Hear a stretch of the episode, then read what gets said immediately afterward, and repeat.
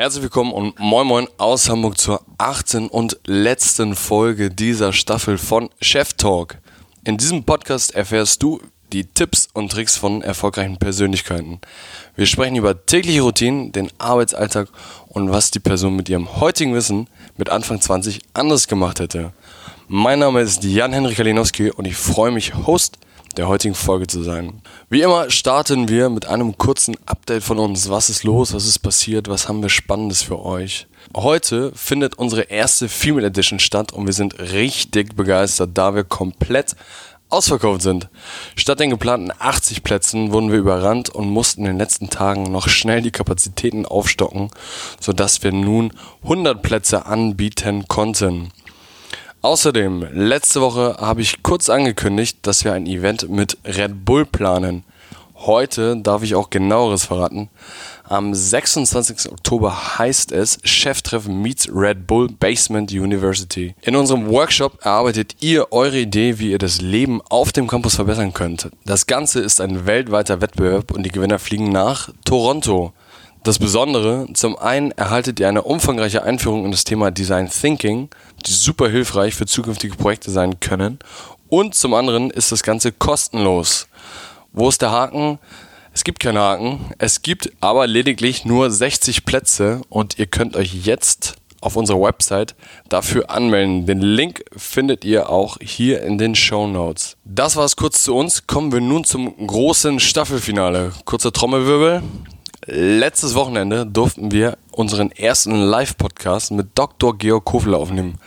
Den meisten ist der Name nicht unbedingt ein Begriff, aber ich bin mir relativ sicher, dass ihr alle schon einmal mit ihm indirekt zu tun hattet. Warum?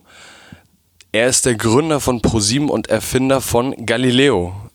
Dr. Georg Kofler gehört zu der absoluten Unternehmerspitze und wusste nicht einmal, bis er 30 war, dass er überhaupt Unternehmer sein will oder wird. Ich habe mit ihm darüber gesprochen, was es bedeutet, ins Risiko zu gehen, keinerlei Angst zu haben und ein Gespür für Zukunftstrends zu haben.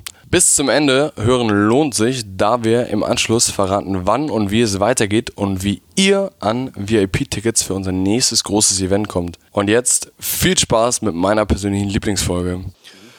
So, herzlich willkommen zu einer neuen Ausgabe von Chef Talk. Ich darf hier heute mit einer Person sitzen, der wir es vermutlich verdanken, dass wir Jeremy Sex Topmodel gucken dürfen, dass es Galileo im Fernsehen gibt. Das ist einer der bekanntesten Unternehmer Deutschlands. Die meisten werden das Gesicht kennen, den Namen vielleicht weniger. Herzlich willkommen, Dr. Georg Kuffler. Ja, danke schön. Georg, wir sitzen hier heute an der Apps. Du hast selber gerade gesagt, du warst vor zehn Jahren schon mal hier. Mhm. Dir liegt es viel daran, jungen Leuten Unternehmertum näher zu bringen. Wann hast du für dich damals entdeckt, dass du überhaupt Unternehmer bist? Oder gibt es eine DNA, wo du gemerkt hast, das ist es für mich? Naja, ich hatte immer den Traum, ähm, Journalist zu werden, also angestellter Journalist, ja. Ähm, dann bin ich ähm, nach meiner Doktorarbeit ähm, in, in das akademische Milieu quasi hineingeraten. Mein erster Job war wissenschaftlicher Mitarbeiter und da habe ich ähm, analysiert, wie das eben so Wissenschaftler machen, was in der Realität vor sich geht. Damals war das das junge Kabel ähm, und Satellitenfernsehen. Ja? Und da habe ich gespürt, nur, nur zuzuschauen, was andere Leute machen, ähm, das ist nicht befriedigend genug. Ich will selber aufs Spielfeld. Also bin ich dann zum österreichischen Rundfunk gekommen, zum ORF, äh, durch einen sehr glücklichen Zufall, ähm, weil ich einige äh, Artikel publiziert hatte über Kabel- und Satellitenfernsehen und die rutschten in den Pressespiegel des ORF und den hat dann der Generaldirektor gelesen. Ja. Und da war ich immer noch nicht äh, so äh, unternehmerisch äh, motiviert, sondern da hatte ich so eine Karriere bei einem öffentlich-rechtlichen Fernsehsender im Auge.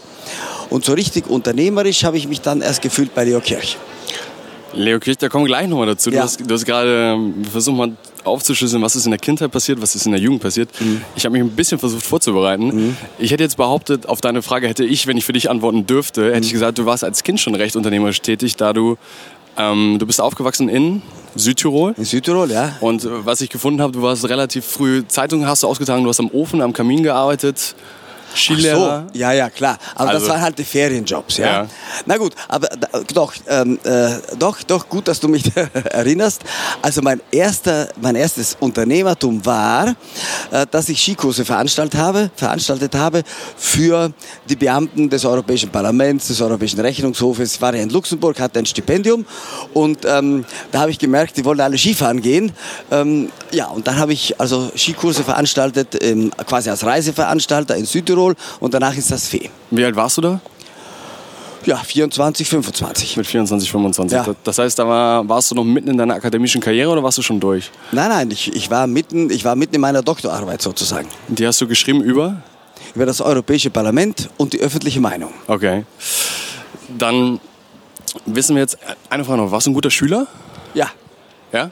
ja Sehr- ich war immer einer der? Besten. Ja? Warum? Hatte- Hattest du von zu Hause irgendwas mitbekommen, dass sie gesagt haben, Nee, von zu Hause habe ich da gar nichts mitbekommen. Ja, ich komme ja aus, aus einem Haushalt. Ähm, äh, mein Vater war Holzfäller und meine, der ist früh gestorben. Meine Mutter war Näherin. Die hatten äh, keine Nähe ähm, äh, zu, zu Bildung und zu, und zu ähm, doch eine Nähe schon. Mein Vater sagt immer, die Kinder müssen was lernen, ja. Aber die haben selber keine akademische Ausbildung gehabt, ja. Ähm, da hat mir auch kein niemand bei den Hausaufgaben helfen können. Nee, da, da hatte ich einen selben Antrieb, einen einen eigenen Antrieb und einen eigenen Ehrgeiz. das heißt, wenn du sagst, dass deine Eltern, ja, sie hatten eine Nähe zur Bildung, dein Vater ist früh gestorben, wie, wie alt warst du da? Vier Jahre. Mein Vier Vater- Jahre Ja, alt. ich, war, ich bin, also mit vier Jahren war ich Halbwaise. Okay. Und dann hat deine Mutter, hast du Geschwister? Ja, ein Bruder und eine Schwester. Und du hast von dir aus selber den Drang entwickelt, dass du gut in der Schule bist, dass du Ja, ja, den, den hatte ich und ähm, ich wäre aber auch wahrscheinlich an keine höhere Schule gekommen, wenn nicht meine Mutter eben den Rat meines Vaters äh, äh, befolgt hätte, der Bub muss was Gescheites lernen, ja. Und die ist dann ähm, äh, nach ähm, äh, Brixen gefahren, das ist ein Ort in Südtirol, eine mittlere Stadt, sehr nette Stadt und da gab es das Vincentinum, das Diözesane Knabenseminar, äh, in dem aber vor allem Priesternachwuchs ähm, hier aus äh, Hättest du Priester werden sollen. Ja, ja, ja, eher Missionar, sagt man. Der Georg kann gut reden und der kann Leute begeistern. Aus dem könnte ein guter Missionar werden, hat also der Pfarrer, der Dorfpfarrer gemeint. Aber, aber der entscheidende Punkt war, dass meine Mutter äh, dafür gesorgt hat, dass ich auf eine höhere Schule, also auf ein klassisches Gymnasium, Lyzeum kam. in Südtirol. In Südtirol, genau. Und dann hast du die Schule gut beendet. Ja. Und was nach der Schule ist ja häufig so ein Punkt für Leute, gehe ich jetzt ins Studium, was studiere ich, Mhm. wie kam da, wie kamen deine Interessen zur Publizistik? Du hast gesagt, du hast in Wien studiert dann. Ja, mir war schon klar, also mit ungefähr 17, 18, ich möchte Journalist werden. Ja? Und deswegen war für mich, gab es für mich überhaupt keinen Zweifel, ich würde, ich würde äh, Journalistik oder Publizistik studieren ähm, und weit weg von Südtirol, damit ich ein bisschen in die. Wobei in die Südtirol ja schon weit weg Welt- Ja, nein, für mich nicht. Das war ja meine Heimat. Ja. Nein, ich wollte, ich wollte ein bisschen in die Welt hinaus, eben nicht nach Innsbruck, wohin es viele Südtiroler zum Studieren zieht, sondern, sondern nach Wien. Ja. Und so kam ich also nach Wien und habe dort Publizistik und Kommunikationswissenschaft studiert. Wie war das Studium für dich? War das, was du erwartet hattest, war es relativ einfach für dich? Bist du gut durchgekommen? Warst du wiederum sehr strebsam, ähnlich wie in der Schule? Ja, ich bin gut durchgekommen, ja, und war auch strebsam, äh, äh, ja, weil mich das ja auch interessiert hat, äh, eine gute Seminararbeit zu schreiben, ja, oder dann eben auch eine gute Doktorarbeit zu schreiben. Ähm, nee, da hatte ich immer auch so einen gewissen sportlichen Ehrgeiz, zu den Besten zu gehören. Am Anfang war es natürlich für mich schon überraschend, weil wir mh, in Südtirol natürlich wenig über die Frankfurter Schule gehört hatten und sowas. Ja, und plötzlich wurde da in der Politikwissenschaft über Adorno und Marcuse und so weiter gesprochen, dass das, ob das ganz selbstverständlich wäre. Und ich habe im ersten, beim ersten Mal gedacht, ja, verflixt, jetzt habe ich so ein tolles Abitur gemacht und, und von den Leuten habe ich noch nie was gehört. Ja. Aber das habe ich schnell aufgeholt ähm, und ich glaube, ich habe dann äh, wirklich gut abgeschlossen. Was man ja findet oder was, was mir aufgefallen ist, ähm, du hast ja gesagt, du hast, du hast dann Publizistik studiert, bist dann in die, in die akademische Karriere hast du eingeschlagen.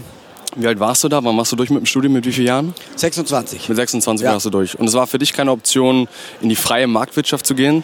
Nein, ich war ja, ich musste erst mal gucken, ich habe ja vom Zuhause aus ähm, null Geld und null Beziehungen. Ja? Also musste ich ja wirklich mal selber äh, sehen, wo kriege ich quasi einen Fuß in die Tür, wie kann ich einsteigen oder umsteigen. Aber das heißt, du hattest ja schon ein Verständnis dafür, dass du irgendwo mit deinem Fuß, also dass du ein Netzwerk aufbauen musst. Ja, das Verständnis hatte ich schon, aber ich hatte eben kein Netzwerk und ähm, äh, ich bin da in diesen wissenschaftlichen Betrieb eben ganz zufällig reingerutscht, weil ein Kollege mir eine Anzeige in der Frankfurt Allgemeinen Zeitung gezeigt hat, gesagt, da steht ja, das, Georg, das könnte was für dich sein, ähm, hier wissenschaftlicher Mitarbeiter gesucht, der soll Italienisch, Französisch können und über Kabel- und Satellitenfernsehen hier Analysen anstellen, über die europäische Ordnungspolitik. Es gab damals die großen Debatten, soll man Privatfernsehen einführen oder nicht. Ja. Und, damals gab es noch kein Privatfernsehen? Nein. Okay. Nein, nein, das, Privat, das erste Privatfernsehen wurde wurde eingeführt in Deutschland ähm, 1984. Das waren Sat1 und RTL. Ja? ja. So, und ich habe 1983 promoviert und äh, da gab es eben noch die Debatte, soll es ein Pilotprojekt geben, zum Beispiel in Ludwigshafen hier in der Nähe, ja, ähm, äh, also in Rheinland-Pfalz, ja, und es gab, es gab eine, eine äh, wirklich ideologisch aufgeladene Debatte zwischen eher den konservativen äh, und marktwirtschaftlich orientierten Politikern oder politischen Strömungen und den linken Parteien. Die Linken haben gesagt, das ist Teufelszeug, ja, es muss alles öffentlich-rechtliches Monopol bleiben und die marktwirtschaftlichen haben gesagt, nee, wir wollen mehr Vielfalt, wir wollen Pluralismus haben. Es ist sehr gut, wenn die öffentlich-rechtlichen Monopolisten auch mal ein bisschen Wettbewerb spüren. Das heißt, du hast dann diese Stellenanzeige bekommen von deinem Freund ja. und hast gesagt, ja, that's Habe ich beworben ähm, ähm, und ich habe meine Doktorarbeit, da habe ich mir echt Mühe gegeben, weil ich dachte, das ist meine Visitenkarte für meinen ersten Job. Und das hat auch gewirkt. Ich war der Bewerber Nummer 192 ähm, da an der Uni in Trier und äh, ich kam durch meine Doktorarbeit dann ähm, unter die letzten acht und ähm, ja, und das waren dann eben die persönlichen Interviews mit dem Professor. Ähm, ja, und da habe ich keinen schlechten Eindruck gemacht und da habe ich den Job bekommen. Da konntest du wieder unterstreichen, dass du gut sprechen kannst und dich gut so präsentieren kannst. ja, vielleicht, ja. Wie dürfen wir uns dann äh, die nächsten Jahre bei ihm unter seiner Leitung vorstellen? An was durftest du arbeiten? Du hast gesagt, du hast das Thema dann äh, öffentlich-rechtlich versus privat gehabt. Das, ja. das war das Thema dann auch? Ja, nein, es ging vor allem um, um, um Medienpolitik, also um die Ordnungspolitik hier mit welchen gesetzlichen Vorhaben wird Privatfernsehen reguliert? In Italien, in Frankreich, äh, in den Niederlanden, in Skandinavien. Also, also es war eine, eine äh, Analyse über medienpolitische Ordnungspolitik im europäischen Vergleich. So, und da habe ich einiges publiziert. Und, ähm, äh, und wie schon so wie man das als wissenschaftlicher Mitarbeiter ja, ja, so macht? Ne, klar, muss ja, der Assistent heißt ja hier Publish or Perish. Ja? ja. So. Und einige dieser Artikel haben dann eben ähm, die Aufmerksamkeit des damaligen Generalintendanten des österreichischen Rundfunks, ORF. Das ist so wie das Bacher ZDF gefunden. ungefähr, ne? Ja, ja, genau, das, das österreichische ZDF, ja. Und äh, nur etwas unternehmerischer und vielfältiger, muss ich sagen, ja. Ähm, und ähm, ja, und äh, der hat mich dann also, der, der, hat gesagt, immer wenn ich was Gescheites liest, steht der Koffer drunter, wer ist denn das, ja. Und dann hat er mich eingeladen und äh, wir hatten ein Vorstellungsgespräch. Ich hatte an dem Tag sieben Vorstellungsgespräche und zuletzt dann bei ihm. Ja. Ähm, was waren denn die anderen sechs? Also was? Der kaufmännische Direktor, der Generalsekretär, der Chefredakteur. Ähm, äh, dann gab es einen Programm, Chef der Programmplanung, ähm, äh, der Betriebsratsvorsitzende. Die alle wollten den Kofler irgendwie kennenlernen, bevor ich dann vorgelassen wurde okay. zum großen General. Und hast dich gut geschlagen bis dahin? Ja, ich glaube schon. Ja, ich glaube schon. Ja, ich glaube schon. Ähm, äh, und, äh, und zwar auch so, dass mir dann der Gerbacher sehr freundlich begegnet ist und nach einer halben Stunde, also mochten wir uns und ähm, ich wusste, den Job kriege ich. Und dann warst du beim OFR? Beim ORF? ORF, genau. Österreichischer Rundfunk, ja. War ich internationaler Referent im Büro des Generalintendanten. Was, ähm, was macht man da? Äh, zum einen ähm, ähm, habe ich die internationalen Medienentwicklungen für ihn beobachtet, ja, also das aufkommende Kabel- und Satellitenfernsehen. Zum zweiten war ich ähm, zuständig für internationale Co-Produktionen, also vor allem mit Italienisch, mit der RAI in Italien oder mit Entendu in Frankreich, gemeinsam mit den Programmleuten, aber ich war von der Generalintendanz sozusagen zuständig, die internationalen ähm, äh, Co-Produktionen mit zu beobachten und zu entwickeln. Ähm, und das dritte war, ich war der Redenschreiber für Gerd Bachenmann. Okay. Ja, und das war eine sehr anspruchsvolle, das war das Schwierigste an allem, weil er ja einer der bekanntesten Redner im deutschsprachigen Raum war und ähm, er bekannt war als sehr impulsiv und auch äh, im positiven Sinne eigensinnig. Ähm, und also im ORF ging, äh, ging ja so die Legende, äh, um Himmels Willen, wenn jemand da verurteilt wird, für den Gerd Bacher eine Rede zu schreiben, Horror. Ja, das schmeißt er dann zurück ähm, und, und setzt sich am Wochenende hin und schreibt selber das. Ja? Und, und bei mir war es so, äh, also ich habe natürlich alles gehört ähm, und ich habe dann mir einfach äh, den Aktenordner genommen, wo alle seine früheren Reden drin war, habe das alles gelesen und meine erste Rede waren dann 90 Prozent Übernahmen aus seinen bisherigen Reden und 10 Prozent Aktualisierungen im Bereich zum Beispiel der modernen Medienpolitik. Und damit hast du ihn dann gecatcht und er... Ja, da hat er gesagt, Kofler, endlich ist das eine Bacher-Rede und nicht eine äh, äh, Müller-Rede für den Gerd Bacher. Und hast ja? du es ihm aufgelöst, wie die Rede zustande gekommen ist, wie du das... Ja, natürlich. Okay. Ja, der, der, hat, der hat sich wiedererkannt. Ne? Mhm. Der hat gesagt, ja, das ist meine Rede. Ja? Nur eben modernisiert sozusagen oder, oder, oder ähm, ergänzt um ähm, eben äh, Informationen äh, aus dem Kabel- und, und, und, und Satellitenfernsehen, aus der amerikanischen Debatte ähm, äh, über, über eben die Einführung von Privatfernsehen. Und es gab ja auch eine sehr stark akzentuierte kulturpolitische Debatte. Äh, es gab einen amerikanischen Professor, der ein Buch schrieb, es war damals ein Bestseller, wir amüsieren uns zum Tode. Ja? Wir, wir amüsieren uns zu Tode. Ähm, und äh, die These war, dass das Abendland dann eben mit dem, mit dem Privatfernsehen quasi untergeht, weil die Leute nur noch passiv im Sessel hocken würden, sich berieseln lassen würden, ja. nichts mehr lesen würden und damit eben die abendländische Kultur zugrunde richten würden. Lass uns das ganz mal kurz einordnen. Wie alt warst du da ungefähr? Was, was war die politische Debatte zu dem Zeitpunkt? Ja, 28. Ich war, ich, ja, ich war, ich, ich war also ich habe mit 26 promoviert. Dann habe ich äh, gleich den Job an der Uni in Trier ähm, bekommen. Also wir reden hier über das Jahr äh, 84, 85 und im Juli 85, ich bin im Jahrgang 57, also war ich 28. Im Juli ähm, 85 habe ich beim ORF angefangen und ähm, im Oktober 86 bin ich wieder weg. Dann bist du wieder weg. Zu dem Zeitpunkt, du hast eben deinen damaligen Vorgesetzten als sehr impulsiv beschrieben. Ja. Wie würdest du dich denn zum damaligen Zeitpunkt beschreiben? Warst du eher introvertiert, stets extrovertiert, auch impulsiv? Nee, nee, immer extrovertiert natürlich, ja. Also ich, ich war so, wie ich heute bin, ja. Ähm, also eher extrovertiert, eher spontan, eher impulsiv, eher unterhaltsam ähm, äh, und, ähm, und ja, und begeisterungsfähig und aufgeschlossen für alles Neue. Wo hattest du das her, diese Begeisterungsfähigkeit? War das einfach in dir? Hast du das damals von ja, irgendjemand gelernt? Ja, nein, nein, das kann man nicht lernen. Ich glaube, man muss da eine gewisse DNA dafür haben.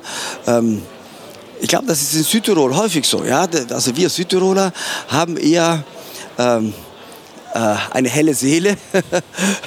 wir nehmen das Leben ein bisschen leichter. Wir sind zuversichtlich. Nicht alle natürlich. Aber du, bist, du, bist, Tendenz, ein, du bist ja? ein stetiger Optimist, würdest du sagen. Du ja, über klar, dich. Ja, ja, klar. Optimisten haben Wert vom Leben. Ja? Nein, ich bin ein optimistischer Mensch. Ähm, ähm, äh, wenn ich anfange, pessimistisch zu werden, verliere ich, verliere ich Kraft. Ja? Mhm. Ich glaube, man muss eine gewisse Zuversicht haben, gerade als junger Mensch auch, ja? damit man einigermaßen angstfrei durchs Leben kommt. Ja? Und, ähm, und das hat auch was mit Optimismus zu tun als Grundlage. Jetzt hast du zwei, drei spannende Sachen angesprochen. Zum einen, wir sind jetzt ungefähr, du bist 28, du wusstest immer noch nicht, dass du Unternehmer wirst. Ja. Du bist eigentlich ein sehr akademischen, das sind akademische ja, Laufbahn genau. gewählt, warst dann beim, beim, beim, beim, als Schreiber, beim Fernsehen, als Intendant. Ja. Äh, was ist dann passiert? Du hast grandiose Reden geschrieben. Ja, dann ist passiert, dass ähm, der Gerd Bacher eine Auseinandersetzung mit dem damaligen österreichischen Bundeskanzler Fred Sinowatz hatte, von der SPÖ, von der Sozialistischen Partei. Das waren aber schon die hohen Kreise dann, ne? Ja, na also klar. Nee, nee, also der Generalintendant ist ja eine der Top-Figuren ähm, im öffentlichen Leben Österreichs natürlich, ja, damals noch mehr als heute.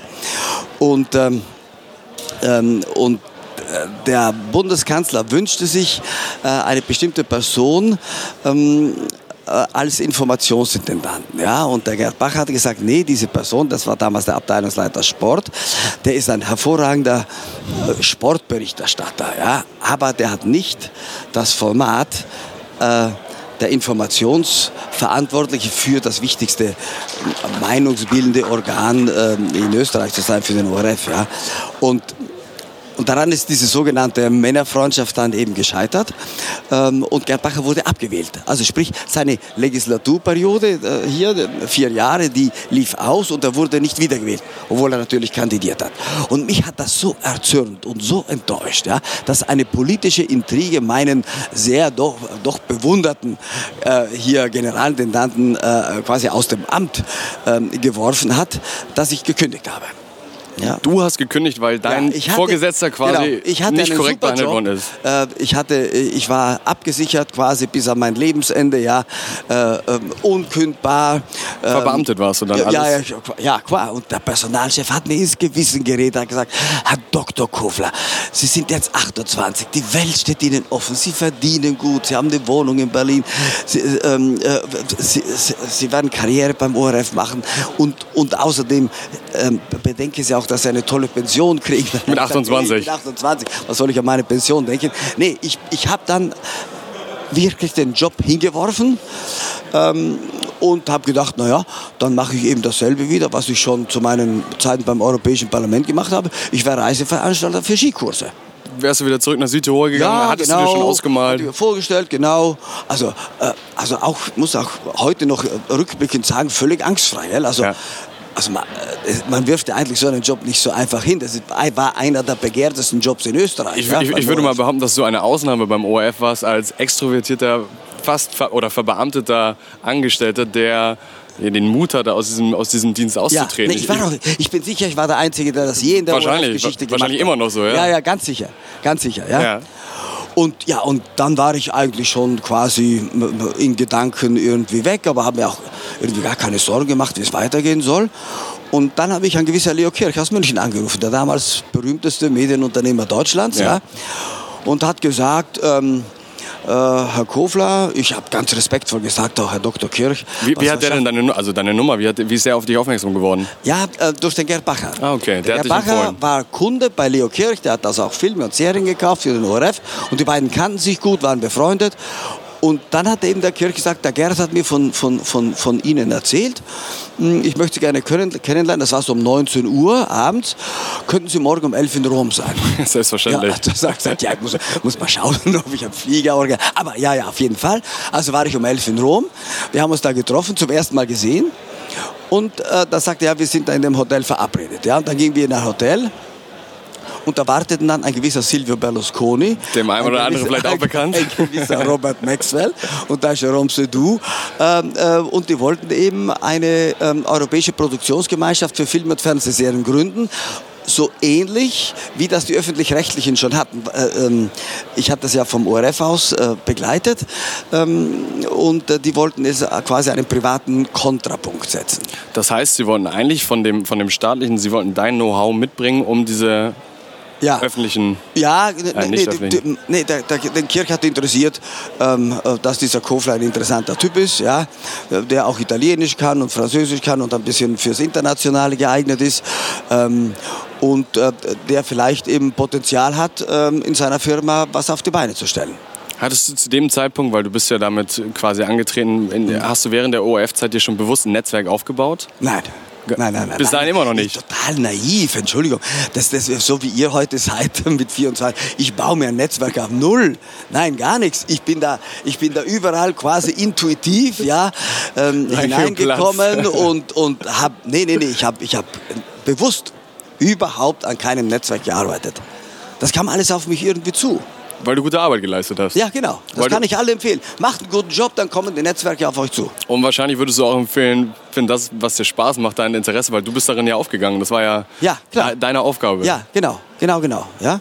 Das immer, wenn man, wenn, man, wenn man sich mit einer Aufgabe verbunden fühlt, wenn das einen erfüllt, dann ist man auch gut dabei. Aber nochmal Ja. ganz kurz einen Ja. Zeitsprung zurück. Mit 17 wusstest du, dass du Journalist werden Ja. willst. Warum? Hattest du das irgendwo gesehen? Ja, Hast du weil ich viel die Zeitung gelesen? Zeitung, ja, ja, genau. Ich habe die Süddeutsche Zeitung oft gelesen und da den Wirtschaftsteil. Und ich wollte, habe gedacht, das ist doch der Job, ja. Du wolltest kein Manager werden. Also Nein, nein, das hätte es ja auch nein. sein können. Ja, ja, vielleicht. Aber damals, also ich schreibe ganz gern und ich glaube auch ganz gut. Ähm, habe das in mir gespürt, das habe ich gedacht, als Journalist, da lernst du so viele unterschiedliche Leute kennen, ja? Und unterschiedliche Branchen als Wirtschaftsjournalist. Das hat mich fasziniert. Aber das ist ja schon ein Netzwerkgedanke dann da gewesen. ja, also- vielleicht, aber intuitiv. Genau, genau, jedenfalls. genau. Ja, ja. ja. Und dann hat der Leo Kirch gesagt, ja. Georg Genau. Kofler, lass uns das jetzt Ja, machen. der hat mich dann vorgestellt, das ist mein Assistent äh, hier, das ist der Danach An dem Tag dann auch um ja, 11 Uhr. Ja, ja, genau, genau. Und dann äh, gab es ja den Silvio Berlusconi, der, der Englisch äh, äh, nicht so gut äh, konnte, also äh, Italienisch sprach. Dann gab es den Robert Maxwell, der war nur Englisch, der konnte Französisch auch. Und dann der Fran französische Kollege, der äh, konnte auch nicht so gut Englisch, der Leo Kirch auch nicht so gut. So habe ich dann ein bisschen hin und her moderiert ähm, und, und, und gedolmetscht zwischen Italienisch, Französisch, Englisch und, und Deutsch. Ja. Und dann warst du der Assistent von heute auf morgen? Nee, dann war ich erstmal ähm, zuständig ähm, für die Vermarktung von äh, Programmen, von Fernsehserien nach Italien und nach Frankreich. Ja? Hab also mit den, mit, mit den italienischen Fernsehanstalten da meine Ansprechpartner gehabt, ihnen Programme vorgeschlagen.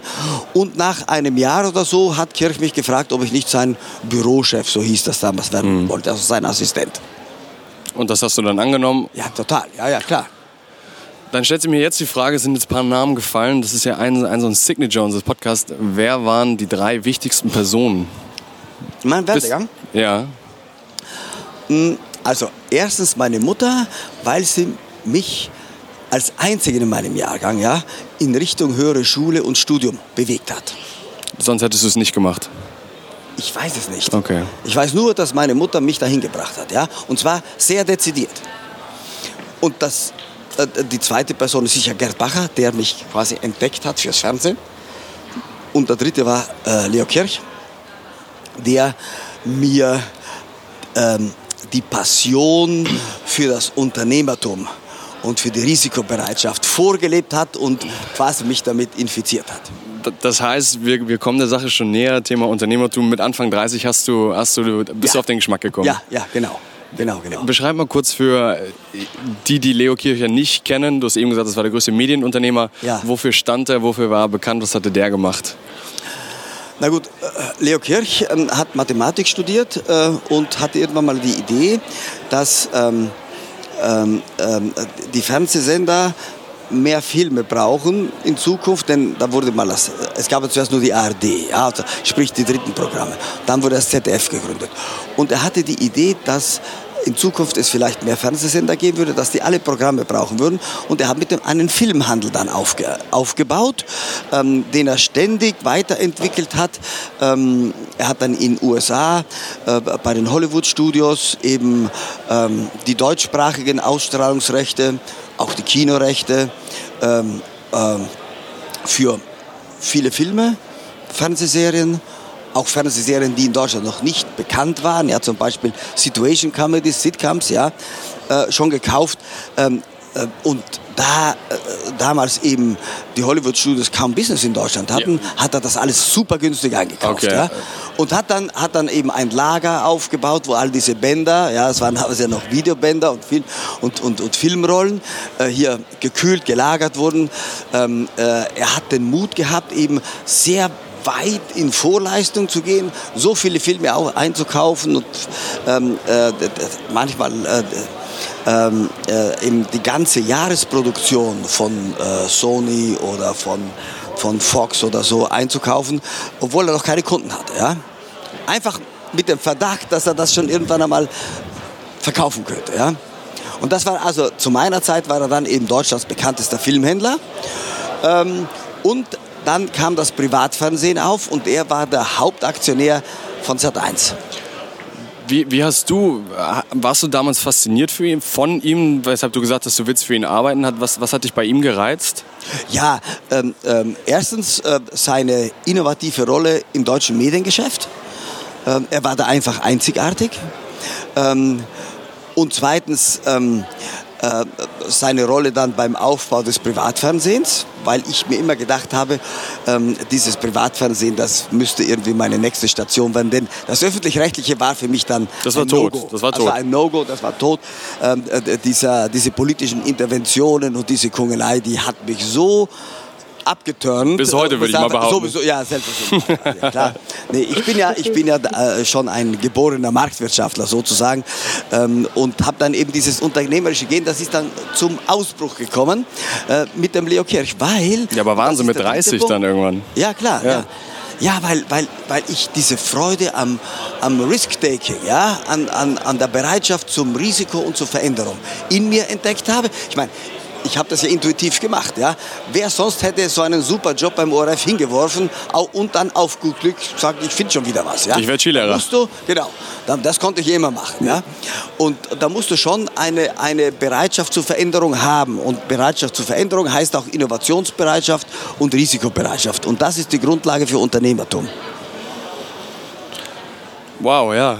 Ähm, ich glaube, die nächsten Jahre waren auch sehr, sehr schnell unter Leo Kirchner. Es ist sehr viel passiert. Du hast eben Sat 1, glaube ich, angesprochen. Dann kam das Thema Pro 7 erstmal auf. Ja. Das war so ein bisschen in den Intro genannt. Deinetwegen dürfen wir jetzt Germany's Next Topmodel ja, gucken ja, genau. und Galileo. Ja. Du, du bist also Galileo habe ich wirklich erfunden. Germany's Next Doppel kam nach meiner Amtszeit bei Pro 7. Okay, du bist der Erfinder von Galileo. Ja, ganz sicher. Ja, hervorragend. Auch den Namen. Ja, Auch der, ja meine Redaktion wollte ihn ähm, äh, Newton nennen, ja, die Sendung. Und ich, sie, ich war dann in Frankreich unterwegs mit Werbekunden und habe angerufen, Freunde, wir nennen das Ding Galileo. Fertig, ja, Ende des Disputs, ja. Wie alt warst du, als ihr, als ihr mit ProSieben gestartet seid? Wie kam es dazu? Ich war, ich war 31, ja. Also, also es kam dazu, dass ähm, es damals einen, einen ähm, Fernsehsender gab, der hieß Eureka Television. Der wurde über Satellit ausgestrahlt. Wir reden über das Jahr 1988. Und im September 88 kam der Besitzer von Eureka kam der Besitzer von Eureka, ähm, ein gewisser Gerhard Ackermann, sein vermögender Kaufmann aus Mönchengladbach, der hat Allkauf, ja, diese, diese, äh, äh, diese Warenhäuser erfunden mhm. und Tierborg, das Reisebüro. Äh, und, und ein Freund von ihm, so ein Fernsehproduzent, hat ihn hineingequatscht in dieses Fernsehabenteuer. Und er kam also zu Leo Kirch und sagte, ähm, ähm, hier mit eure, ich bin kein Fernsehmacher ähm, und, und kenne mich da auch nicht so aus. Ich fand das interessant, aber jetzt merke ich, dass ich zu viel Geld verliere. Und in Wahrheit war Eureka TV dann kurz vor der Insolvenz. Ähm, und ich war bei dem Gespräch dabei. Durch Glück, durch Zufall? Nein, nein, weil ich als, weil ich als Assistent von Kirk okay. Warst du immer bei seinem Termin dabei war. Ja, genau. So, und am Abend ähm, sagte ich zum Leo Kirch und der Thomas Kirch, Leo Kirch hatte einen Sohn, einen einzigen, ja, Thomas, der so alt ist wie ich, ja, also mein Jahrgang 57. Und äh, die beiden, wir saßen mit ihm und seinem Sohn im Büro und ich sagte, Mensch, Freunde, wir haben da eine riesen Chance, ja, wir, wir, wir müssen den Sender übernehmen oder zumindest 49 Prozent, denn damals war es medienrechtlich äh, nicht möglich, an zwei Fernsehsendern beteiligt sein. Und gesagt, okay, dann 49 Prozent. Und wenn es der Leo nicht kann, dann eben der Thomas. Ja? Der ist ja auch eine eigenständige Unternehmerpersönlichkeit. Und so kam es, dass Thomas Kirch mit 49 Prozent bei Eureka Television eingestiegen ist. Und dann stellte sich natürlich die Frage, wer wird denn der Geschäftsführer? Und ähm, ja, und dann fuhr ich also Leo Kirch am nächsten Tag ähm, zu ihm nach Hause. Ähm, er hat mir damals als Dienstwagen, das fand ich ganz toll, einen Golf GTI 16 Ventiler gegeben. Ja, sehr, war natürlich ein heißes, ein heißes Auto. Das war ganz schön. Er hat gesagt, Kofler, brauchst ein Auto. Ja, war so spontan eben, ja. Und, ähm, und dann sagte ich, ja, schon, was hast du für ein Auto? Ja, ich einen Golf Diesel, ja. Und äh, da sagt er, vielleicht magst du einen schnelleren, ja. Was wäre denn dein Traumauto? Und äh, ich gesagt, ja, also mein Traum wäre ein Golf Golf GTI 16 Ventil hat. Geh runter zu Frau Schweiger und bestell einen. Ja, ja. Frau Schweiger war seine Finanzministerin sozusagen. Und so hatte ich dann äh, einen Golf GTI. Und mit dem Golf GTI habe ich ihn dann nach Hause zum Mittagessen gefahren. Ja, und dann, das war in Unterföhring. Unterföhring ist ein Ort im, nordöstlich von München. Und da fuhr die S-Bahn zum neuen Flughafen München-Riem. Ja. Schranken, Schranken ging runter. Und der Kirch sagt zu mir, äh, Kofler, ja, also ich war, ich habe ihn gesiezt, Herr Kirch, hatte, nicht Herr Dr. Kirch, er sagt, ich bin ja nicht Ihr Hausarzt, sagen Sie einfach Kirch zu mir, ja, und, und, ähm, und er hat mich geduzt, ja, Kofler, ja, also ich, Sie Kirch, er, du Kofler, ja, sagt der Kofler, wie wäre es denn, wenn wir den dicken Schmidt zum Geschäftsführer machen würden vom Eureka? Da habe ich eine Wut, da ich gesagt, Herr Kirch, das geht doch gar nicht, der Mann, steht kurz vor der Pensionierung, wie wir wollen ja einen jungen Fernsehsender aufbauen mit viel amerikanischem Entertainment für junge Zielgruppen. Ja, das kann der Schmidt nie und nimmer vertreten und wie soll der denn das den Werbekunden verkaufen? Ja, das nehmen die dann überhaupt nicht an. Und da habe ich mich richtig in Rage geredet und habe nicht gemerkt, dass die Schranke schon oben war. Ich sag, okay, hinter uns hupen die Autos, sag, jetzt Kofler, beruhig dich mal, fahr mal weiter, mach mir einen besseren Vorschlag. Ja, und das war an einem Freitag und übers Wochenende ähm, habe ich mir das überlegt und habe gedacht, ich muss das machen, ich muss das machen. Und am Montag. Dass, dass du das machen Ja, ja, ich, ich, muss das machen. Ja, ja. Und ich habe in mir gespürt, das kann ich. Ja. Und dann bin ich eben zum Kirch, gleich um 10 Uhr früh, ins Büro und sagte, ja, und ähm, hast du was überlegt? Ich glaube, der ahnte es schon. Und ich habe gesagt, Herr Kirch, ich weiß, ich kann das, lassen Sie mich das machen. Ja? Sie werden es nicht bereuen. Und ich spürte in mir äh, also ganz klar, ich kann das. Ja? Keine Zweifel. Nee, nee, null. Aber das ist ja ein komplett anderer Schritt. Also als Publizist dann zu sagen, ich werde jetzt hier Geschäftsführer einer, einer neuen TV-Gruppe. Hattest du dir bis dahin alle Fähigkeiten angeeignet, die man, die man braucht oder die man damals brauchte? Nein, nein, äh, überhaupt nichts. Äh, ich ha, bin immer nur beim Kirch dabei gewesen, habe beobachtet, ähm, wie er mit Sat1 ähm, äh, hier geschäftlich zu tun hatte. Hm habe natürlich ziemlich viel Erfahrung schon gehabt. Welche Programme haben wir im Keller? Wie schaut das amerikanische Fernsehen aus? Ähm, also ich hatte da schon eine ziemlich gute, ähm, sag mal, praktische Erfahrungsgrundlage, wie das sein könnte.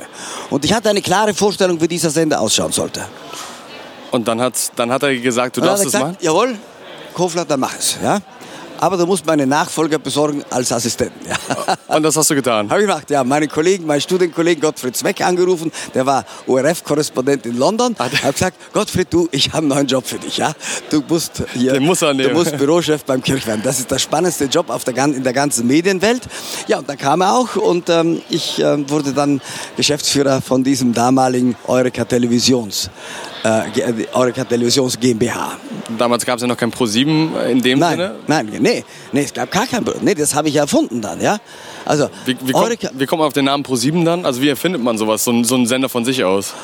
Na gut, also Eureka war ja eine äh, eine mediale Kraut- und Rübenmischung sozusagen. Das war, das war Teleshopping gemischt mit, mit Nachrichtensender. So als ob heute NTV und HSE24 quasi auf einem Sender laufen würden, hintereinander. Also eigentlich ein, ein hoffnungsloser Fall, ja? Ein, eine total dilettantische Positionierung. Und ich wollte daraus eben einen eher amerikanischen Entertainment-Sender machen. Ähm, und zwar schnell. Ähm, ich bin am 13. Oktober 1988 zum Geschäftsführer bestellt worden und ähm, am 1. Januar 1989 wollte ich auf Sendung sein. Ja? Also er hat nicht viel Zeit. Mm, ja, und wie kam ich auf den Namen? Äh, es gab ja damals die Fernbedienungen, ähm, die ab der Taste 10, wo man da zweimal drücken musste. Ja? Und ich wollte auf, auf, auf natürlich eine einstellige Nummer. So, und da war also die 1 belegt mit der ARD, die 2 mit dem ZDF, die 3 mit den dritten Programmen. Dann gab es so ein Kanal 4 in, ähm, in Nordrhein-Westfalen, so ein Pilotprojekt. Das war aber, aber 4 fand ich keine tolle Zahl. 5 hätte mir gefallen, aber gab es schon Tele 5, das war damals so ein Musiksender. 6 äh, geht nicht so leicht. Ne? Pro 6 kann ja auch etwas zweideutig verstanden werden. Ja. Und, ja, und dann kam 7. Und sieben war sozusagen gewohnheitsrechtlich nicht belegt in der, äh, auf der Fernbedienung damals. Ja, und da habe ich gesagt, ja, sieben wunderbar, sieben eine herrliche Zahl, mythologisch aufgeladen, Glückszahl, ja. Also für sieben war ich dann sofort entflammt. Ja, und da musste noch was dazu, ja. Also ein TV7 oder Tele 7. Und da habe ich so eine, so eine junge Agentur beauftragt, die mir dann hier mit, mit einer ganzen Menge Vorschlägen kam. Und darunter war auch Pro, Pro 7, ja. Und das hat mich sofort fasziniert, weil damals war das ein ganz unüblicher Name. Ja? Alle Fernsehsender auf der ganzen Welt, die hießen irgendwas mit Sat, mit Tele. Es gibt ja immer so TV Epochen, wo es immer dieselben ja? Namen. Ja? Und, und, und Pro stand eben dann für Programm. Ja? So, Pro 7, Programm 7 und für Pro, Proaktiv. Und dann habe ich die erste Pressekonferenz meines Lebens äh, gegeben, ähm, hier und das bekannt gegeben. Und da habe ich gesagt, ja, und irgendwann mal soll es natürlich auch für Profit stehen. Okay. ja. Und habt ihr es geschafft, rechtzeitig auf Sendezeit damals zu gehen? War das? Ja, ja, ja. Okay. ja, ja. Genau. Ja, also, und das war echt auf die letzte Minute. Wir haben mit einer, mit einer Nachrichtensendung angefangen und dafür brauchten wir also einen Moderatorentisch. Ja? Und den wollte ich haben im neuen Logo von ProSieben. Und der Schreiner lieferte und lieferte nicht. Und erst um 21 Uhr kam also dieser Nachrichtentisch und wir waren alle total nervös. Aber wir sind dann in der ersten Minute nach Silvester äh, 19, 1989 auf Sendung gegangen. Mit einer Nachrichtensendung und danach kam eine Serie Starsky und Hutch. Warst du jemals bei ProSieben irgendwo zu sehen? Also außer jetzt Vox ist ja, ist ja eine andere Geschichte, aber damals? Nee. Nie. Nein, nein. Hätte also, ja sein nein, können. Das ist eiserne Regel. Du sollst als Chef sollst du nicht auf deinem eigenen Sender okay. vor die Kamera treten. Und dann habt ihr mit ProSieben einen der profitabelsten TV-Sender in relativ kurzer Zeit gebaut, oder? Na, was heißt einen, der mit Abstand profitabel ist? Ja, mit großem Abstand profitabel sind, ja, klar. Nenn mal so ein paar Zahlen. Na guck, ich hatte einen Fernsehplan, äh, ich hatte einen Businessplan. Ähm, Im ersten Jahr 10,5 Millionen D-Mark Umsatz, im zweiten 65 Millionen und im dritten 180 Millionen. Den hast du selber geschrieben? Habe ich selber geschrieben, ja. Und den habe ich dann vorgestellt, da sagt der Gerhard Ackermann, also junger Mann, so einen Businessplan habe ich ja noch nicht gesehen. Ja, das ist unmöglich, ja. Sie übertreiben. Und Thomas Kirch sagte auch, oh, also Georg, ist das nicht ein bisschen steil hier? Da sage ich, pass auf, schaut mal, das Satellitenfernsehen wächst, das Kabelfernsehen wächst, wir haben, wir haben nicht so viel Wettbewerb. Äh, ich glaube, das kriegen wir hin. Aber wenn ihr glaubt, dass das total, total unmöglich ist, dann würde ich euch um eines bitten. Sollte wieder euer Warten ich diese Ziele erreichen, dann hätte ich gerne von euch beiden jeweils 1,5 Prozent an der Firma. Also 3 Prozent. Und, die habe ich, und im, im, dritten Jahr war ich dann bei 186 Millionen Umsatz und dann wurden 3% von ProSieben an mich überschrieben. Was damals sensationell war, weil es sonst nur in den großen Medienunternehmen eben nur angestellte Manager ja. gab. Ja? Und du warst ja. der erste deutsche Ange also Manager mit, mit der, der am Sender Beteiligung hatte. Ja? Ab dem ja. Zeitpunkt würdest du sagen, das war deine Geburtsstunde als Unternehmer? Also die erste ja, unternehmerische Beteiligung? Nee, nee ich glaube schon, meine Geburtsstunde als Unternehmer war überhaupt, dass ich dieses ProSieben machen wollte. Ja? Und dass ich die Vorstellung hatte, äh, erstens, dass ich es kann und zweitens, dass dafür auch ein Markt äh, bestünde und dass wir damit erfolgreich sind. Also da, das war schon eine große unternehmerische Herausforderung, weil ja alle sogenannten Medienexperten damals sagten, also es gibt doch schon die öffentlich-rechtlichen Sender und es gibt RTL und es gibt Sat1. Ja? Und der deutsche Markt, der trägt nur zwei private Vollprogramme. Das war die gängige Meinung. Ja? Wie soll da für einen dritten Sender noch Platz, Platz sein? Ja? Ich meine, aus heutiger Sicht natürlich lächerlich. Ja? Heute haben wir 50, 100, 200 Sender. Ja? Aber damals haben auch viele gesagt, na, wer soll das alles anschauen? Ja? Und, ähm, und deswegen war das schon ein großes Wagnis und äh, der Chor der Skeptiker und Zweifler hat mich da jahrelang begleitet, ja? bis ich sie alles eines Besseren belehrt habe. Ähm, aber das ist immer so, wenn man neue Sachen gründet. Aber ja? wie bist du den Skeptikern begegnet? Warst du immer smiling trotzdem? Warst du, warst du dadurch motivierter? Ja, ich habe die eigentlich ignoriert. Ja? Okay. Ich glaube, da muss man auch mal, wenn man eine Überzeugung hat, einfach sagen, ich ziehe das durch. Mhm. Ja? Und, und die, die Besserwisser, die keine Verantwortung tragen, ja, ich nenne das das Geschäftsmodell der, Ver, der, der verantwortungsfreien Besserwisserei, ja, äh, ähm, die, die, ignoriere ich. Hm? Bis heute. Ja klar, ich meine, die haben doch keine Verantwortung. Ich, muss, ich, bin, ja, ich bin ja für mein Leben verantwortlich und für, für meine Projekte. Und ähm, wenn das Leute kommentieren wollen, dann sollen sie das machen. Ja? Ähm, wenn es Profis sind, also wenn es, wenn es wenn es Freunde sind, äh, dann nehme ich natürlich Kritik auf oder aus der eigenen Firma, na klar. Ja? Aber nur so diese notorische Besserwisserei, die nehme ich nicht so, so ernst. Ja?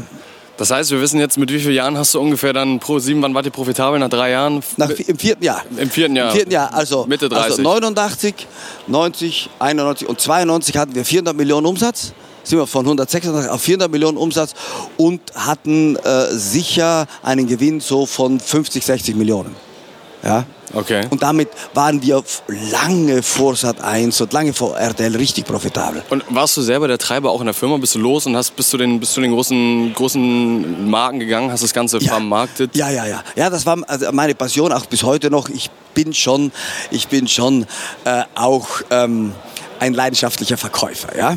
Und ich finde fast nichts schöner, als andere Leute zu überzeugen ähm, und ähm, dann einen Deal mit nach Hause zu nehmen. Ja? Das fand ich äh, in, in der, bei den Werbekunden immer toll. Ja? Also wenn ich da meine Präsentation machte und irgendwie kam dann ein, zwei Wochen später, wurde dann eine Million Werbung gebucht oder sowas. Das war ein tolles Erfolgserlebnis. Nee, ich, ich glaube, ich war der einzige äh, hier Geschäftsführer und dann Vorstandschef eines deutschen Fernsehunternehmen, der wirklich zu den Werbekunden hingepilgert ist, ja, der auch Freude hatte, äh, mal drei vier, drei, vier, Tage quasi auf Roadshow ja. zu gehen, ja, und zu Werbekunden zu gehen, zu Werbeagenturen zu gehen. Und, und weißt du, warum auch noch, nicht nur weil es mir gefallen hat, ähm, ProSieben zu, zu präsentieren, sondern weil ich immer viel Anregungen aufgenommen habe. Da saßen ja viele gescheite Leute, ja, und die haben mich kritisiert, die haben auch ProSieben kritisiert oder gefragt, warum macht ihr das so und so und so. Und ich wollte wissen, welche Bedürfnisse hat man, haben meine Werbekunden. Ja, welche Zielgruppen streben die an und welche, welche Kampagnen haben die im Kopf und, und wie positionieren die, äh, die ihre, ihre, ihre Marken. Also ich bin, war, zum Beispiel war ich sehr gern bei Ferrero, weil ich Ferrero für eines der der bestgeführten Markenunternehmen halte. Ja, immer noch. Ja, siehst du ja. Also jede, jedes Produkt, das sie raufbringen, hat so ein, ein, eine, eine eigene Markenführung, eine ausgeprägte Marke. Herrlich. Ja, und da habe ich viel davon gelernt auch. Okay. Leidenschaftlicher Verkäufer kommt jetzt hinzu. Ja. Der Unternehmer, er wächst und gedeiht. Sehr profitables Geschäft gebaut. Dann kam ja mal ein kleiner Cut. Dann war ja ProSieben für dich zu Ende. Nee, nee, nee. Da habe ich erstmal noch Kabel 1 äh, äh, erfunden und gegründet und eingeführt. Daraus die ProSieben Media AG geformt und ProSieben an die Börse gebracht. ProSieben, das war 2000? Nein, nein, nein. Das war am 7.7.97. 7.7.97. Und, das, und, und da, darauf bilde ich mir ein klein bisschen was ein, denn damals haben alle gesagt, ProSieben an die Börse, this will never fly. Ja? Also wir sollen Aktien von so einem Fernsehsender kaufen. Und ich habe dann in Deutschland ähm, äh, auch viel Skepsis gehabt. Ja? War auf der Roadshow einen Tag nur in Deutschland und bin dann nach London.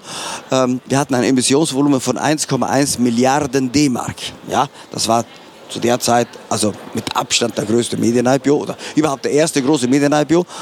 Und und nach, nach, nach zwei Wochen Roadshow bin ich von San Francisco zurückgeflogen mit einem Orderbook von 62 Milliarden D-Mark. Ja, wir waren 52-fach überzeichnet. Ja, und ich glaube, es hat in der deutschen Börsengeschichte nie wieder eine so hohe Nachfrage nach einer Aktie gegeben. Ja. Und hattest du zu dem Zeitpunkt noch deine 3% oder konntest du die in der Zeit die schon? Habe ich in der, da habe ich, die habe ich dann verflüssigt.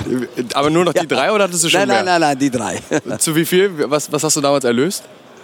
Äh, darüber haben die Parteien Stillschweigen vereinbart. Ah, okay, ja. okay, okay. Ich habe da so ein paar Zahlen gelesen, aber... ja, ja. ja. Und, und wie ging es weiter nach dem Börsengang?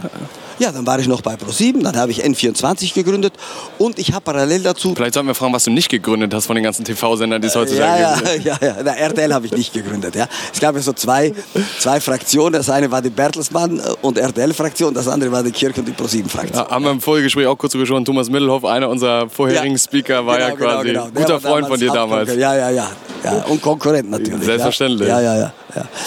Nee, ich, ähm, N24 und dann äh, habe ich aber während meiner Zeit äh, bei ProSieben war ich viel in den USA, um das Fernsehen zu studieren, weil die eben offensichtlich drei, vier Jahre in der Entwicklung schon weiter waren. Damals schon? Ja, ja, immer. Äh, in den, die USA sind in, in technologischen und kommunikativen Formaten immer voraus. Woran liegt das? Was glaubst du? Na gut, erstens am großen Markt, ja, äh, man muss einfach sagen, Hollywood ist ja auch deswegen erfolgreich, weil die mit einem Kinofilm gleich mal 300 Leute ansprechen können und, äh, und, und im Fernsehen genauso. Fernsehserien, die können sich daher also mehr Produktion leisten, mehr Autoren, sie können, sie können ähm, mehr Regisseure ausbilden. Also die ganzen Strukturen für eine eher serielle Produktion von großen Fernsehformaten und großen Filmformaten, die ist einfach viel ausgeprägter. Dann kommt hinzu diese amerikanische dieser amerikanische Unternehmerspirit, der Mut, was anzupacken und nicht lange links und rechts zu schauen, sondern, sondern einfach mal was anzufangen ähm, die, der Griff nach den Sternen. So wie die Südtiroler. Ja, ja, ja. Also das ist, diese Mentalität liebe ich. Ja? Ähm, und, ähm, und das erzeugt Innovation. In Amerika gibt es immer noch, in den USA gibt es immer noch das beste Innovationsklima der Welt. Ja? Ähm, auch, auch die größte Risikobereitschaft, auch das größte Risikokapital, muss man sagen. Und das war eben zu der Zeit auch schon. Und da gab es ein Format, das hieß Teleshopping. Davon hat man in Deutschland noch nichts gehört. Ja? Ähm, und ich habe dieses Teleshopping so beim Durchzeppen entdeckt. Ja, das war QVC, was ihr heute kennt in Deutschland, und HSN Home Shopping Network. Und ähm, ich war so begeistert, dass ich von dort aus noch den Leo Kirch angerufen habe, weiß noch, er hat gesagt, sag, Herr Kirch, wir müssen, wir müssen Teleshopping auch in Deutschland machen. Sagt, da bist du sicher, Kofler? Die, die Deutschen äh, sind die doch nicht so wie die Amerikaner, die kaufen doch nicht irgendwelche Ringe vom Fernsehen weg. Ja, das, das, das also quasi das, Vorurteil, dass die Amerikaner alle ein bisschen blöder sind und schon auf das Fernsehen so, so, so fixiert sind und sich da alles andrehen lassen über das Fernsehen. Was ja nicht stimmt, ja, aber dieses Vorurteil gab es natürlich in Deutschland, weil die Deutschen ja generell äh, eher gegenüber den Amerikanern glauben, dass sie besser gebildet sind und schlauer sind und moralisch höherwertig sowieso. Und ähm, so, und, und ich habe dann eben Hot gegründet, Home Order Television, das war der erste Teleshopping in Deutschland, äh, Sender in Deutschland und äh, da hatte ich einen amerikanischen Partner, der dann eingestiegen ist und der mich... Aber den habt ihr beide gegründet oder für die Mediengruppe noch? Den habe ich mit ProSieben gegründet, okay, ja. genau. ProSieben war 50% Eigentümer und dann brauchte ich noch einen anderen Partner für das ganze warenwirtschaftliche Thema. Und da habe ich Quelle, damals das große Versandhaus Quelle, als Partner gewonnen. Die hatten auch 50 Prozent. Okay. Ja? Und, und dann hat sich das alles weiterentwickelt. Es war sehr schwer am Anfang, weil es keine rundfunkrechtliche Regelung gab. Und ich als Südtiroler, sprich mit Passaporto Italiano, habe gedacht, alles, alles was, was ähm, nicht verboten ist, das ist ja erlaubt. Ja. Aber es ist wahrscheinlich Und andersrum. Schwer geschnitten, ja, ja, ja. Also das ging am Anfang gar Da nicht. kam die Bürokratie wieder. ja, ja, ja. Nee, und das Medienrecht auch, ja. Und dann Ja. haben wir aber Gott sei Dank äh, bei der Bayerischen Landeszentrale für neue Medien ein Pilotprojekt erteilt bekommen und äh, das war damals äh, sehr, ein sehr mutiger Schritt. Ähm, ähm, also da waren die Bayern wirklich innovativ ähm, und dann durften wir erstmal senden, aber wir durften nicht live senden. Und das Adrenalin im Teleshopping ist natürlich hier live zu senden, zu sagen, hier liebe Zuschauer, es gibt noch zehn äh, Stück davon, oh jetzt nur noch sieben, ja, beeilt euch jetzt, ruft schnell an, ja. Und das war alles dann nicht möglich, erst zwei Jahre später. Okay. Und dann, dann ähm, ist Hot aber relativ schnell äh, hier auf Kurs gekommen und wir haben dann im vierten Jahr auch schon 300 Millionen D-Mark Umsatz gemacht und 30 Millionen Profit. Jetzt sieht man wieder ein Erfolgsbeispiel. Was, was mich jetzt interessiert, all dieser Zeit, du hast das ja nicht alles selber umgesetzt. Du hattest ja stets ein Team um dich. Und wie hast du das Thema damals, wie seid ihr das angegangen? Talentförderung, Talente finden. Was war für dich ein Talent? Ich muss dir sagen, ich habe das alles einfach impulsiv gemacht. Ich habe mir darüber ganz wenig Gedanken gemacht. Ja? Ähm, ich habe mir die Leute angeschaut. Auf was hast du geachtet? Ja, nur auf die Persönlichkeit. So, wenn ich dich jetzt anschaue, ja, äh, du wärst mein Fall gewesen. Ja, ja, ähm, äh, ja ähm, ich Das heißt, du hast gar nicht auf den Abschluss, auf die Note, hast du gar nicht so geschaut? Nicht viel, nee, nicht viel. Ich, ich, ich schaue auch heute noch immer die Leute an, wie sie mir gegenüber sitzen und ob sie eine Begeisterungsfähigkeit haben und auch, ob sie vielleicht andere Leute begeistern können. Also das ist ganz wichtig, ja, wenn du eine Führungsposition hast, musst du ja Leute mitnehmen. Hm, Aber es gibt ja auch das andere. Es gibt ja auch Leute, die sind eher introvertiert und trotzdem im Führungsperson. Also das muss es ja auch irgendwie geben. Ja, äh, mag sein. Äh, Ich will äh, aufgeschlossene und extrovertierte Leute mit, mit möglichst guter Laune um mich herum haben. Und so habe ich die Leute damals eingestellt. Die kamen auf mich zu. Ich, hab, ich hab, weiß auch nicht, ob ich je, ich glaube, ich habe nie einen Headhunter oder sowas beauftragt. Es haben sich immer irgendwelche Leute beworben. Aber weil du sie begeistern konntest, weil du das in dir hattest, diese Begeisterungsfähigkeit. Ja, und du, dann- du brennst ja heute noch. Also ich meine, wir sitzen Ja, jetzt hier. und- Da kommt der Italiener. ja, ja. ja klar, nee, ich habe mich auch nicht verändert.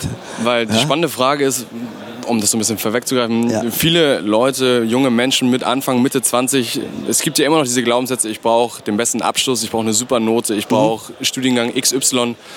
Für dich ist das eher, ja, ist es ein Stempel, ist es wichtig? Naja, das ist, ist schon, hat schon eine Bedeutung. Denn wenn jemand gut abschließt, dann weiß ich, der ist ehrgeizig, der ist fleißig, ähm, der hat auch ein gewisses Talent. Nee, nee, das ist schon mal eine Visitenkarte, so ein guter Abschluss. Ja? Das wollen wir nicht unterschätzen. Ja? Weil das, das Interessante, wir sprechen hier mit vielen Leuten und Ja. um das auch wieder zurückzugreifen, wir durften letztens mit dem Geschäftsführer vom PwC einen Podcast aufnehmen. Ja, mhm. Und in unserem Gespräch ging es darum, um das Verhältnis Hard Skills versus Soft Skills. Ja. Und äh, PwC sehr hierarchisch Mhm. als Geschäftsführer, hat's, ging auch relativ schnell hoch. Aber er hat eigentlich genau das bestätigt, was auch du gerade sagst, dass diese Soft Skills Komponente Ja. 80 Prozent Ja. ausmacht. Also wenn ich einen vor mir sitzen habe, der mit 1,00 irgendwas hier abgeschlossen hat, was immer auch, ja, und der druckst dann so rum und kann sich nicht artikulieren, dann weiter kann er mit der besten Note kommen, ja. Das ist nichts für mich, ja. Ähm, aber wenn jemand kommt, der, der einen guten Abschluss hat und sich auch noch ausdrücken kann und äh, eine unternehmerische Ader vermitteln kann, ja, ähm, auch, auch so eine gewisse, gewisse Risikobereitschaft und, und, und der eine Ausstrahlung hat, dass man ihm abnehmen kann, der kann auch mal 20 Leute führen, ja, dann ist das die perfekte Kombination. Lass uns mal reinspringen. Du bist am Ende bist du bei Pro7 seit 1 raus. Du hast Kofler Energy Ja, gegründet. Komplett neues Thema. Mhm. Das war 2008. Nee, ich habe schon, zwischendrin habe ich ja Premiere übernommen, ja. das PTV, hab, das war in der Insolvenz, habe das mit einem englischen Private Equity Haus äh, Permira rausgekauft aus der Insolvenz und dann saniert und dann die Börse geführt, 2005. Das zweite Mal, der ja, zweite Börsengang. Zweite, zweite große Börse, diesmal mit 1,2 Milliarden Euro. Und wieder eine Beteiligung? Ja, da gehört mir dann 20 Prozent. Ja, aber da habe ich auch sehr viel von meinem eigenen Vermögen investiert, muss ich auch sagen. Ich habe immer einen, den überwiegenden Teil meines Privatvermögens in unternehmerische Beteiligung investiert. Ja? Nie, nie gesagt, das ist jetzt gespart, das lege ich jetzt auf die Seite. So, ich lege weniger auf die Seite, weil mir das zu langweilig ist. Ja? du, du, lebst. Ich lebe und, und, und erfinde. Und fährst und kein Golf GTI mehr? Nee. Was wärst du jetzt? Oi, oi, oi, da, bin, da, da bin ich jetzt, äh, sag mal so, ich habe einen Ferrari zu Hause, mit dem ich nicht viel fahre. Also mein CO2-Footprint hält sich in Grenzen. Aktuelle Debatte. Ja, ja, ja. ja genau. Okay. Ja, ähm, aber wie kam das Thema Energy dann aus nach Premiere? Du, war, du, du ja, hast ja gesagt, Medien, Medien, Medien. Ja, ja, ich, ich, hatte dann eben, ich war ja dann 20 Jahre am Stück quasi Vorstandschef von Medienunternehmen.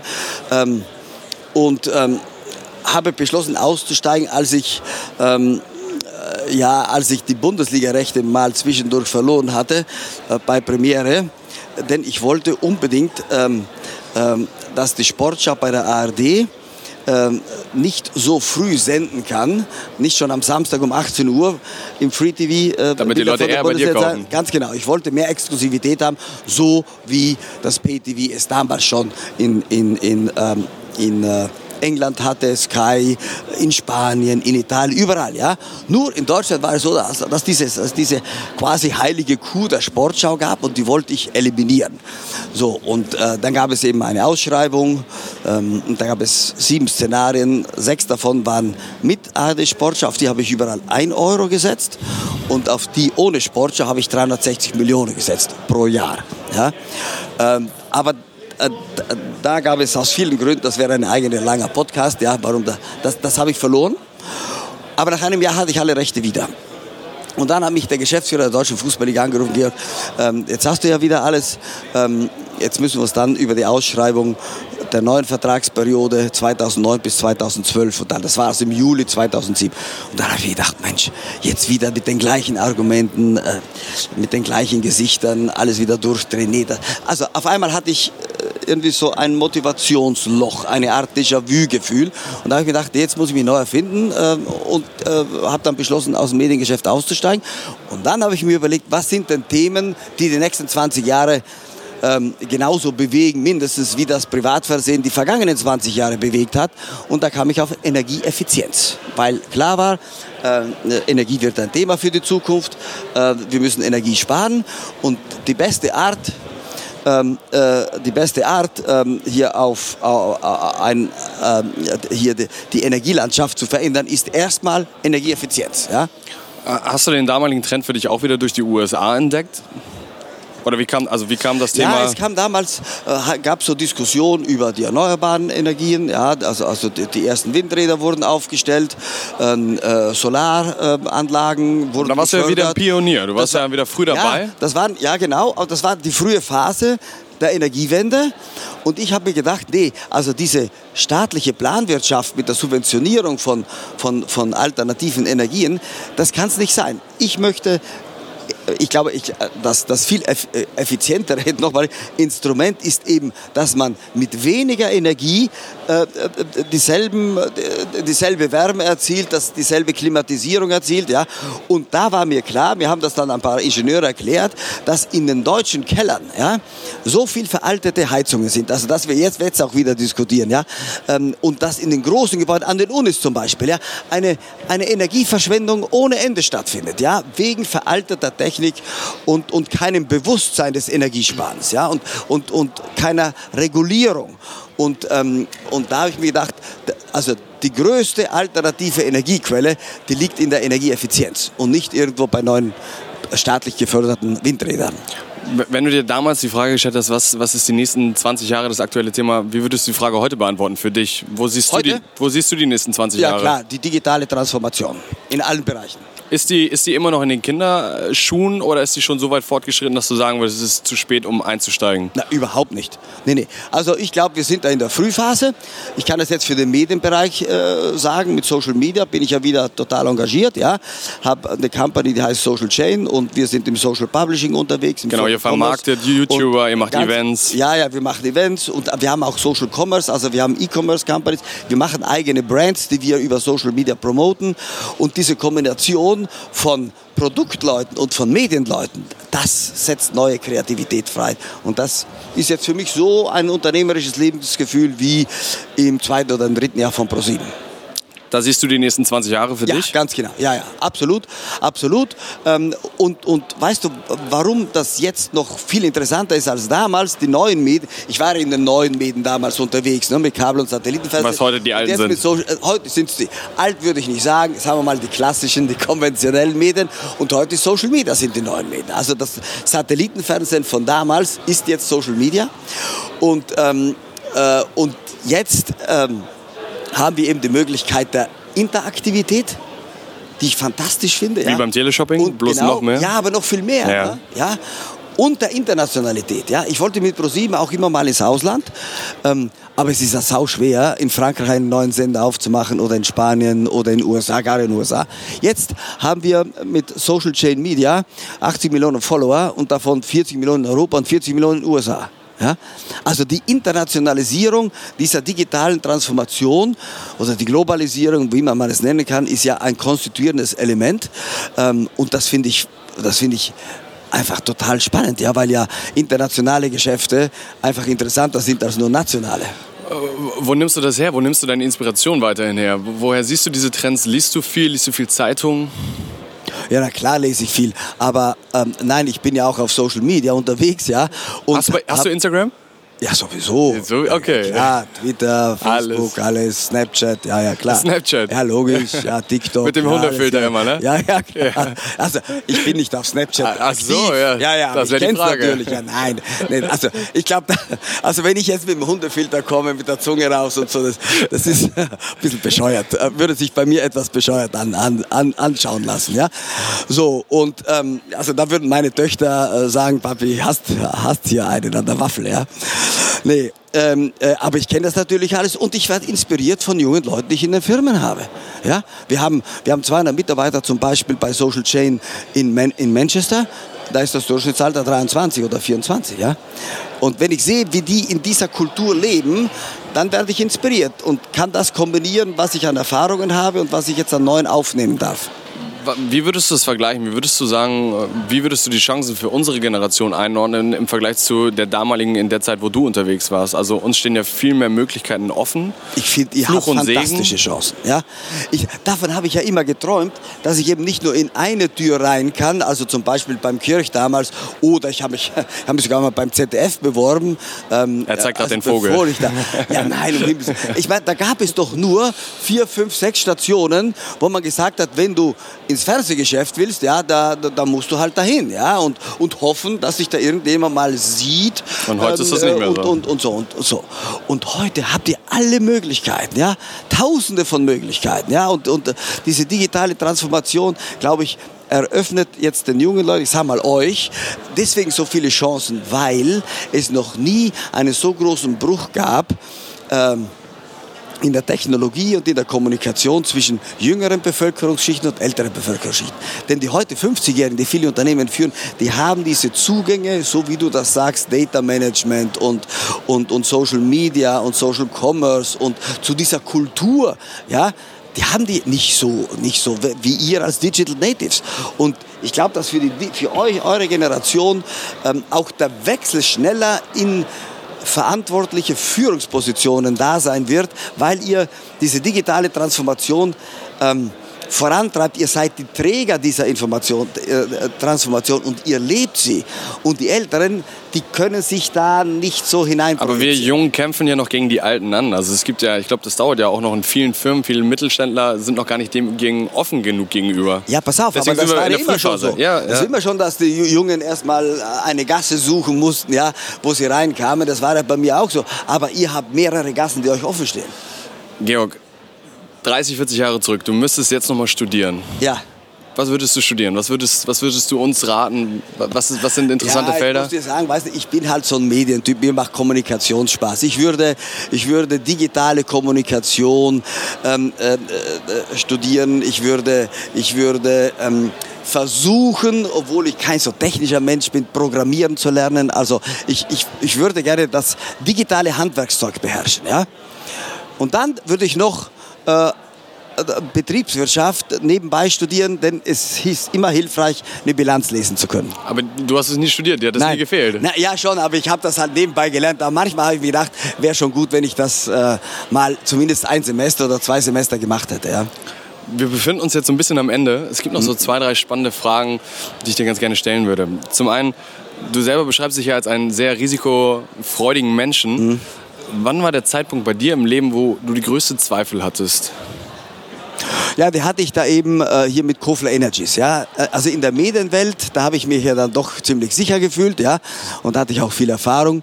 Ähm, äh, das Energiegeschäft war natürlich völlig neu. Und, und weißt du, eigentlich hatte ich ja so die Grundidee, dass ich so eine Art...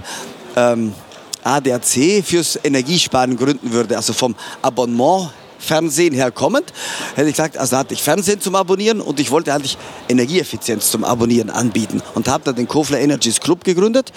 Ähm, da hätte man einen Beitrag von 75 Euro pro Jahr bezahlt und, und ich hätte dir angeboten als Kunden, dass ich deine Energiebelange in professionelle Hände übernehme. Ja? Da machst du, keine, du, du kannst deine Stromrechnung sowieso nicht lesen. Oder wenn du sie lesen kannst, dann weißt du nicht, ist das gut oder schlecht oder kannst du nicht richtig einordnen. Und du übernimmst, du gibst das in Profis. Und da, dafür hättest du quasi eine Art Energieeffizienz und, und Expertise zu, abonniert gehabt. Ähm, so und das, Zweifel? und das fanden, ja Moment, und das fanden ja viele Leute toll und da habe ich natürlich erstmal überhaupt nicht gezweifelt, bis ich dann gesehen habe, hoppla, äh, das Produkt kommt gar nicht an. Ja? Ähm, ich habe ich hab echt hab einige Millionen in Werbung investiert, meine Millionen, ja. Ähm, und es hat gar nicht funktioniert, sodass ich nach sieben, acht Wochen gesehen habe, ähm, no way, ja. Kein so, Product Market bevor ich die nächsten 5 Millionen Scheck reinhaue in irgendeine Werbekampagne. Ich, hab, ich, ich war zu ungeduldig und zu schnell. Ich war einfach gewöhnt, dass alles, was, alles, was ich anpacke, irgendwie funktioniert. Ähm, und ähm, hätte da viel mehr testen müssen vorher. Also dann habe ich das aber auch den Mut gehabt, den Laden zuzumachen. Ja? Und das war natürlich schon ähm, hier eine dunkle Stunde. Für dich mit selber vielen persönlich? Zweifeln. Ja, ja, klar, mit vielen Zweifeln. Ich hatte aber dann noch ja, andere ähm, Ingenieurfirmen gekauft, äh, äh, die sich auf Energieeffizienz in Gebäuden spe äh, spezialisiert hatten. Und die habe ich dann weitergeführt. Das wurde dann das neue Kofler Energies und das hat sich ganz gut entwickelt. Das habe ich im äh, letzten Jahr verkauft an die Chess, also an den großen, äh, als große Energieunternehmen der, Tschech, äh, der Tschechei.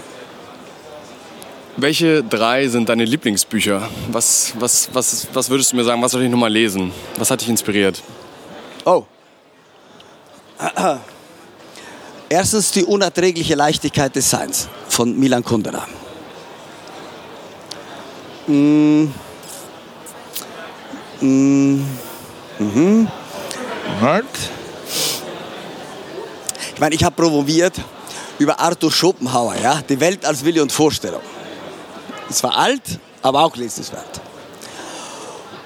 Und ähm, und ich, mein, ich habe echt viele Bücher gelesen. Das immer, wenn man gefragt wird, was sind deine, deine drei Liebes...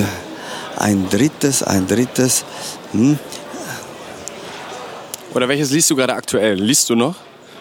Ja, ich lese immer. Ich, ich kaufe einen Haufen Bücher und äh, lese sie dann immer leider nur an. Ja? Ähm, m, und ähm, ich muss mich echt, ich muss mich echt erinnern jetzt. Ähm, m, ich habe ja. m, also ich kann das jetzt aus dem Stand nicht sagen. Ich habe ich hab einen die Stoßbücher. zwei. Die zwei jetzt, ja. Okay. So, ja, genau. Dann kommen wir jetzt, hier, gibt es wilde Zeichen, dass wir, dass wir, dass wir es Ja, leider sind- müssen. ja, ja, die, ja, genau, die, die, die letzte Frage, die wir einstellen. Welche drei Personen oder auch weniger würdest du uns für den Podcast in Zukunft empfehlen und warum? Also, auf jeden Fall den Gabor Steingart. Hier, der macht der äh, Steingarts Morning Briefing. Der hat erst eine tolle Stimme für einen Podcast und zweitens hal- halte ich ihn für den innovativsten Journalisten im Moment in Deutschland. Zweitens würde ich empfehlen den Herbert Haider, 15 Jahre lang CEO von Adidas, weil er einer der erfolgreichsten DAX-Vorstandschefs war und auch menschlich ein besonders feiner Kerl ist. Dann danke ich dir für deine Zeit jetzt. Wir sind am Ende. Es hat sehr, sehr viel Spaß gemacht. Ich glaube, wir hätten noch zwei Stunden hier länger sprechen können. Es gibt viele, ja. viele Themen. Du musst jetzt ja. gleich aufs nächste Panel, wurde ja, uns hier gesagt. Genau. Vielen Dank für deine Zeit und es war uns eine Freude. Ja, danke. Mir auch, mir auch. Ja, danke schön. Danke dir. Ja.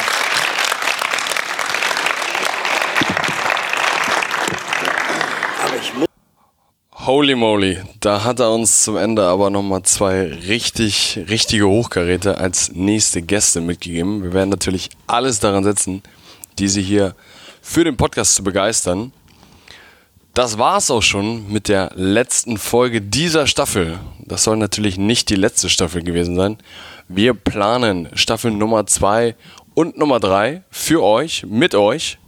Wann kommt Staffel Nummer 2 raus? Staffel Nummer 2 kommt Mitte November raus. Dort hauen wir zum größten Teil viele Empfehlungen von der ersten Staffel raus, von den Gesprächspartnern, aber haben auch so den einen oder anderen Hidden Champion für euch, von dem ihr nicht unbedingt erwartet hättet, was da für eine Geschichte hintersteht. Eine weitere Sache ist, wir überlegen und planen ein weiteres Format. Was ist ein weiteres Format? Das weitere Format wollen wir gerne mit euch machen. Welche Folge hat euch am besten gefallen? Natürlich auch warum. Wir sehen natürlich die Zahlen und können daraus einiges ablesen, aber wir freuen uns immer über den persönlichen Austausch und wollen dann für das neue Format mit euch gemeinsam überlegen und brainstormen. Wie funktioniert das Ganze und was hast du davon? Zum einen hättest du davon, dass du die Chance hast, zweimal zwei VIP-Karten für unser nächstes großes Event zu gewinnen.